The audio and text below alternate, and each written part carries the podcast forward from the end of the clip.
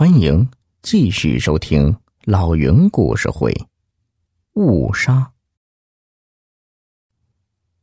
这对恋人面面相觑，就在这时，只听“嗤”的一声轻响，在一片寂静之中显得格外清晰。原来是钻头刚刚钻透了一片厚纸板。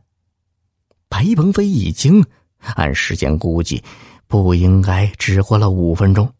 可是刚才自己的情绪一直处在紧张之中，现场又一直嘈杂，难道这不是第一张厚纸板？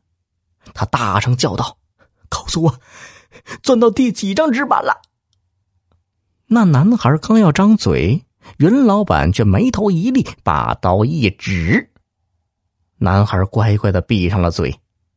完了，这两个人是指望不上了。白鹏飞鼓足了劲儿，大叫起来：“有没有人？有没有人？救命啊！”叫了一会儿，白鹏飞见没人上山，愤怒的对云老板说：“你要报仇，也得先找最大的仇人，不是吗？”这你就不用操心了吧？我三天前就找了那家伙的下落。他在逃跑中被警察当场击毙，要不然我早就来找你麻烦了。突然间，白鹏飞想到了一个很关键的问题。我不明白，虽然你女儿告诉你有我这个人的存在，可你怎么找到我的？听我女儿说，你有辆电瓶车是吧？你那破电车会唱歌吧？白鹏飞那辆电瓶车实在太破，跑起来无处不响。说是唱歌，倒也不过分。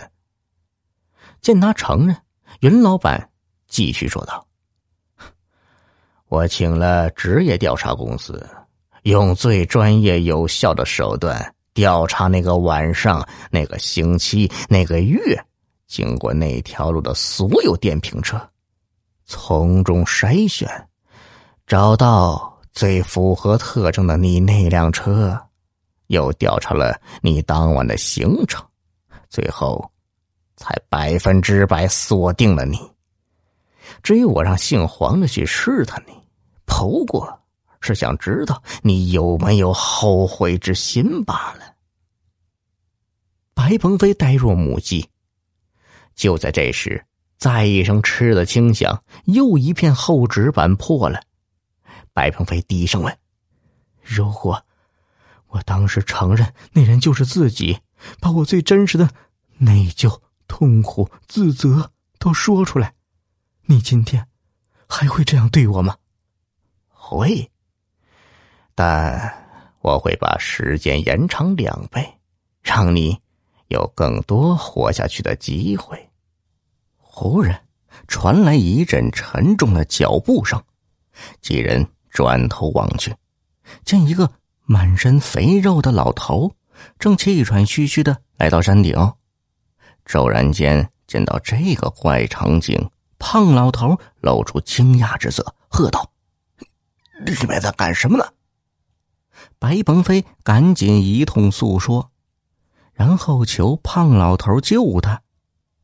胖老头看了看云老板手上的刀，严肃的说：“呃，这位老板，你有没有父母双亲？如果你，老先生，你以前是当官的吧？”云老板打断了他的话：“别废话了，我是孤儿，感情牌没用，哼，有种。”你就做出点实际行动来，别玩嘴皮子。这时，又一片厚纸板被钻头穿过，那轻微的声音吓得白鹏飞脸色又白了三分。